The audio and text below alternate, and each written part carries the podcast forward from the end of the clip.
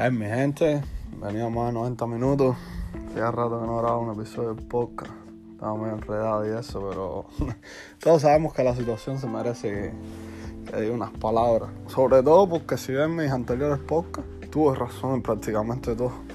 Tuve razón en todo lo que le iba a pasar a Barcelona. Tuve razón que ningún técnico iba a ser la solución. Tuve razón en que todavía a día de hoy no veo una, una posible solución a, al problema tan grande que tienen. Y es necesario grabar el podcast. es necesario. Como ya les digo, el Barcelona Europa League. Eh, también en este podcast no. O sea, hace, saben que hace rato no grabo, pero eh, hubo uno de los que oyeron que me dijeron, no, ¿por qué te demoras tanto después del partido en subir el podcast? O algo así. Y, yo le expliqué que yo de verdad veo fútbol a full. Yo veo fútbol machete. Yo, si en Madrid si en Madrid le va mal en un partido, de verdad que, no me dan ganas de hacer nada. Me voy, cojo, voy para el gimnasio o salgo por la noche a despejar, pero sinceramente no me dan ganas de grabar. Y si igual que si al Barça le va mal, también cojo y lo celebro como, como, como si fuera un título realmente. También es que me gusta mucho la fiesta, pero bueno, así lo hago. Y por eso me demoro, porque a veces celebré lo del Europa League. Y lo celebré de cierta forma al principio el 1 a 0, cuando marcó el Benfica, cuando marcó el Bayern, que ya los que son realistas sabían que iban directo a Europa League. Me dio un poco de tristeza ver los comentarios de Goulet y de y de Twitter Barça sobre todo, de Twitter Barça que es donde más tiempo paso. Me dio un poco de pena a algunos que se le veía que de verdad les dolía y que de verdad sienten los colores, ¿ves? Y eso, eso está un poco feo porque, porque al final las risas tú sabes que van a venir, pero también cuesta un poco ver el dolor de gente que ama a su equipo. Porque a Madrid le pasa eso y yo, ni, yo no me quisiera imaginar. El año pasado que estuvimos a punto, eh, sobre todo cuando habían pasado 3, 4 partidos de Champions, que quedaban dos, yo me acuerdo que estábamos en lo bajo de la tabla, con posibilidades por supuesto, pero en lo bajo de la tabla, y yo de verdad que, que, que, que, que lo único que pensaba era en eso, decía, claro, si en Madrid Europa League es lo, lo, más grave que va a pasar en la historia del club, pero, pero por mucho. Y sinceramente es lo más grave que yo he visto en Barça desde que, desde que veo fútbol, desde que empecé viendo fútbol siendo un, adolescente, que ahora ya 10, 12 años. Es lo peor que yo he visto en Barça, ni siquiera las finales perdidas contra el Madrid, ni siquiera las humillaciones en Champions. Esto, esto es la humillación más grande en la que puede caer un club grande. Y como les estaba diciendo, me da un poco de pena con los 1-0, con los pero ya cuando fue 2 0 ya empezaron entonces a, a decir que Xavi iba a arreglarle esto. Ya cuando ve, cuando se vieron de verdad sin posibilidades, pues todavía con el 1-0 algunos pensaban que podía haber un milagro.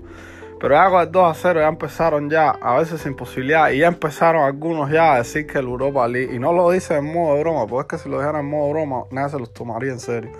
Pero ya empezaron ya algunos a decir que el Europa League hay que ganarla. Y que el Europa League. Y se piensan que el Europa League es jamón cuando el Europa League vas a jugar a campos, campos de tierra, con un frío infernal, con unos viajes que aguántate, eh, con unos equipos que lo dejan todo, porque ahí sí está el dinero de la temporada de ellos, de verdad. Te digo, cuidado con el Europa League, cuidado con lo que entró este año. Yo lo puse ahora en Twitter que si, si les toca el Napoli. Ah, y para cómo tienen que jugar antes. No es que ellos juegan directo a los octavos finales del Europa League, es que tienen que jugar antes un playoff de Europa League. Y si pierden, creo que lo que van es a Conference League. Todavía no está muy claro eso, pero creo que lo que van a Conference League, eso sí sería tocar fondo, no, eso sería romper la piscina y irse por abajo de, de agua subterránea. Sinceramente, yo lo dije en los otros podcasts, en los otros podcasts, Barça, si quieren escúchenlo está un poco mejor explicado por mí. Que este equipo, este equipo es que no tiene absolutamente nada, señores. No tiene nada. Lo he dicho mil veces. Este equipo no tiene una columna vertebral que pueda sostenerlo. Como la tiene. Eh, yo siempre los comparo porque es que eso fue lo que le pasó al Madrid cuando se fue Cristiano. Cuando se fue Cristiano, aquello fue un desastre esa temporada. El Barça nos ganó cuatro clásicos en Champions, nos eliminó el Aya. Era un desastre. Venían tres partidos, hubo dos técnicos, dos, tres técnicos. Venía un partido y jugaban bien y al otro se caía el equipo y, y, aquello fue un desastre porque es que suplantar a esas estrellas mundiales, a los dos mejores futbolistas de la historia, no es nada fácil. Y con todo eso en Madrid, o sea, nosotros, nuestro equipo salió de la crisis porque mira, tienes a Kroos, a Modri, a Casemiro, a Benzema, que después de Cristiano siguieron siendo columna vertebral. Eran veteranos, pero era una columna vertebral hecha. Tenía a Ramos, a Barán. Era una columna vertebral hecha, ya establecida, ya que, que, que, el equipo, por supuesto, que al otro año no se pudieron meter los 40 goles de Cristiano. No se pudieron meter y por eso fue la temporada una mierda. Pero después se ajustó más o menos. Y ganamos la liga. Y hemos hecho otra buena temporada la temporada pasada, que todos saben lo que yo creo de la temporada pasada. El equipo se ha ido recuperando por la columna vertebral que tenemos, que mira cómo está este año, rindiendo ese medio campo, rindiendo a máximo nivel y porque se han hecho buenos fichajes de jóvenes que se le ha dado el tiempo se le ha dado el tiempo, porque a Vinicius se le ha dado el tiempo, a Rodrigo se le ha dado el tiempo, a Militado para triunfar un año en Madrid sentado prácticamente, pero se le ha dado el tiempo. Pero se le ha dado el tiempo, y sobre todo no es que se le ha dado el tiempo, sino que están rodeados de la veteranía, que es lo que lleva un vestuario. Es, es, lo que no me quieren, lo que no quieren entender los barcelonistas con los que yo discuto. Que sí, que Gaby tiene fútbol, que Nico tiene fútbol, que Pedri me gusta menos que Gaby que Nico, fíjense, pero también tiene fútbol. Que Ade, no me hablen de Ade, que, es que me hablan de todos los chavales que tocan una pelota bien, me hablan. Y esos chavales no te mantienen, ni te, ni te, ni te mantienen, ni te generan, ni te levantan un equipo. Eso está comprobado. Eso está comprobado. Está comprobado que eso, eso, esos muchachos, esos niños, porque son niños, lo que tienen es que estar rodeados de una columna vertebral de veteranos que los arropen, de veteranos que cuando el partido se ponga caliente sean ellos los que saquen la cara, de veteranos que cuando, cuando haga algo malo en el campo sean los que den las órdenes y las directrices.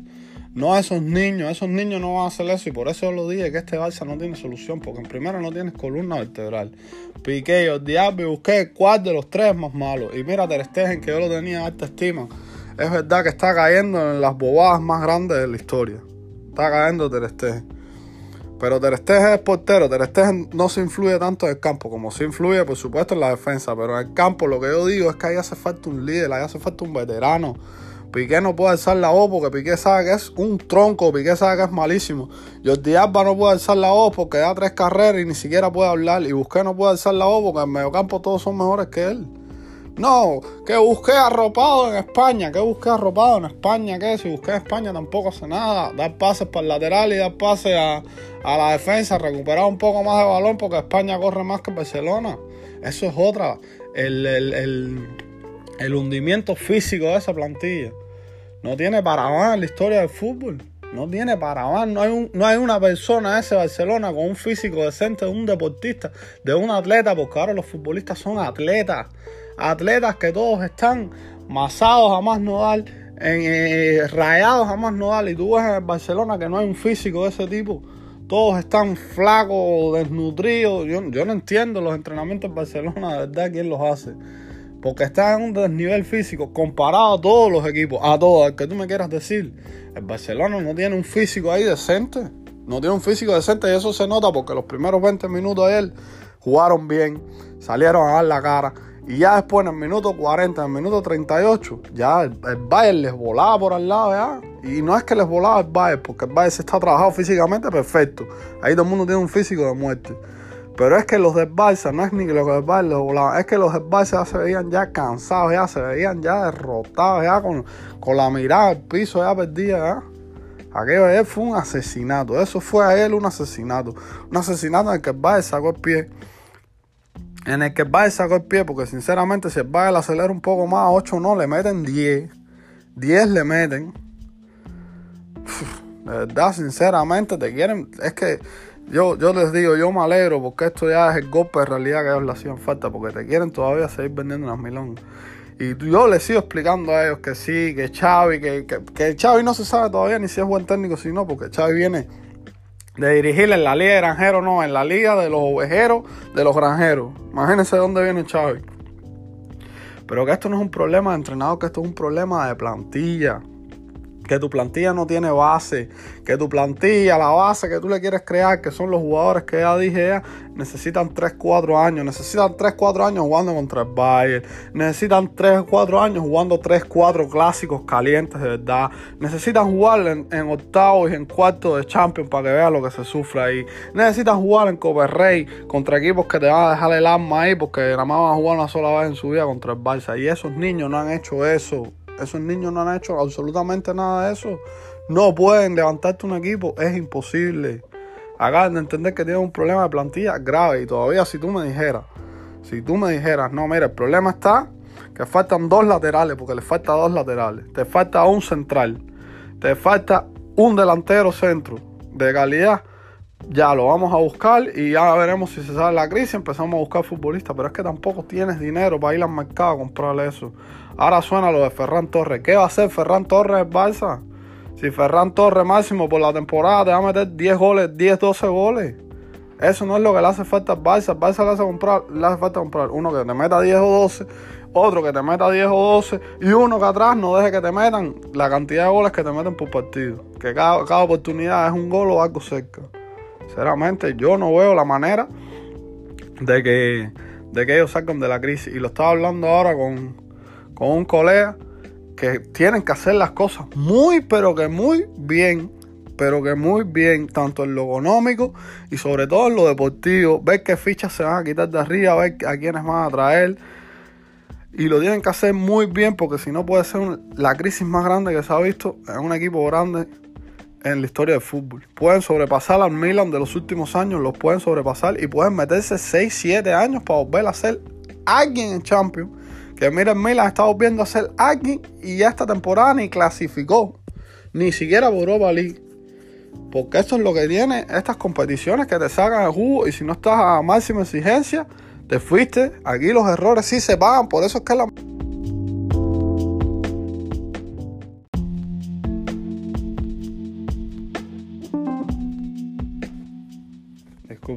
se me todo esto.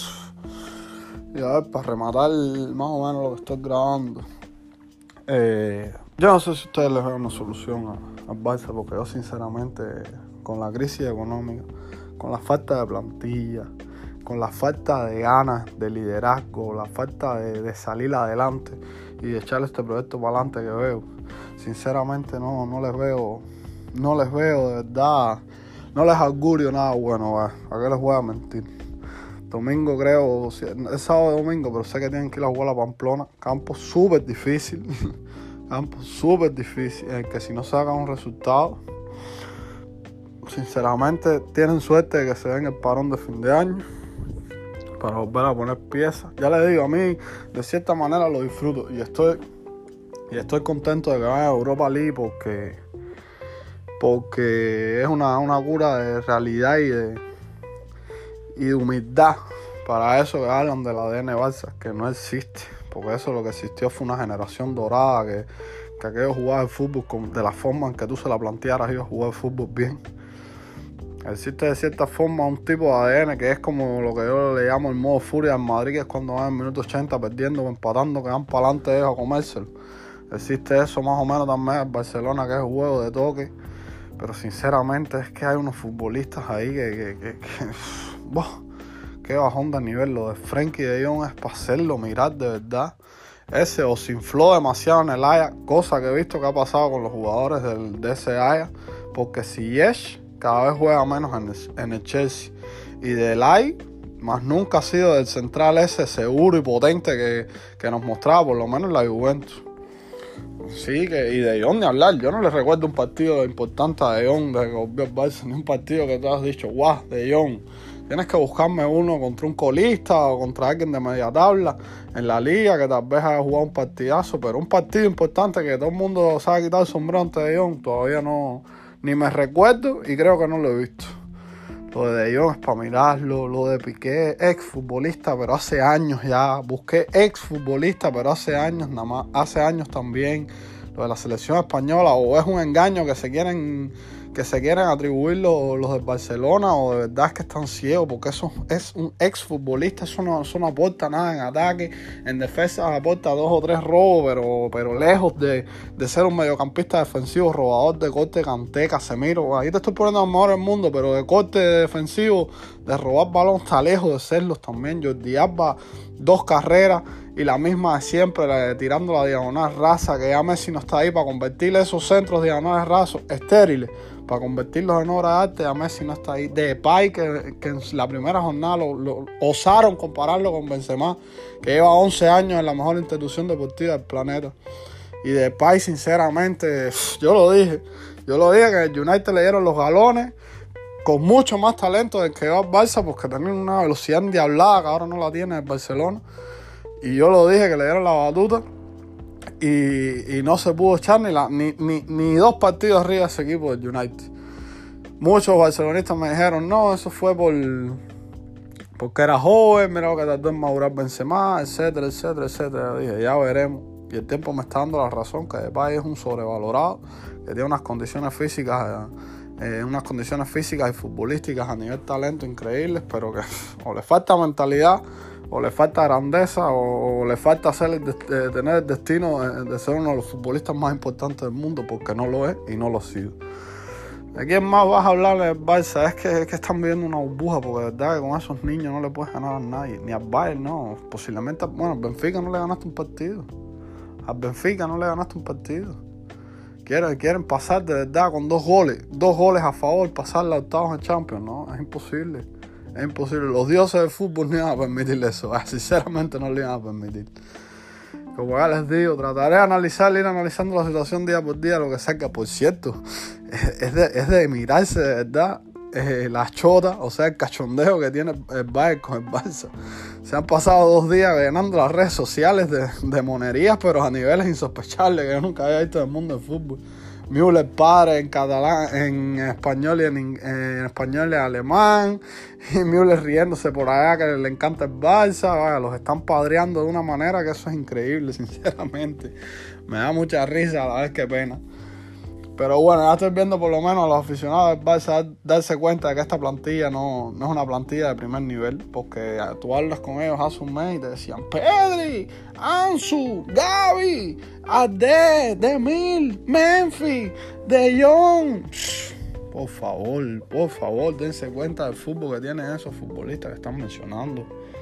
Es un fútbol aburrido, un fútbol de, de atisbo, diría yo, que es la pelota esa quieta, que eso, eso no es, no es que eso sea filosofía balsa, es que quieren jugar así, no tienen jugadores para jugar así.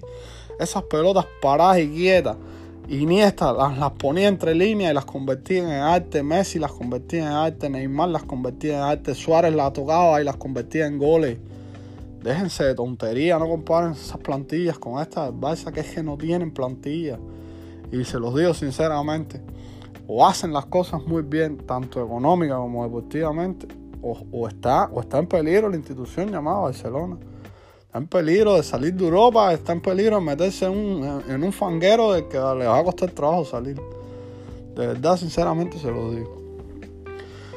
Vamos a ver si, si un podcast en Madrid, porque en Madrid está jugando también, que después de cada partido me voy a celebrar, sinceramente, todos los días cuando me veía por la tarde es aquí con los colegas y cuando me veía por, por la tarde noche es directo con la discoteca, así que vamos a ver si grabo un podcast Madrid por lo menos el fin de semana, porque es que están, están jugando como los dioses, estamos a otro nivel. En Madrid quiero hablarles, pero va a en otra ocasión. Ya ustedes saben, los quiero, compartan, lecciones.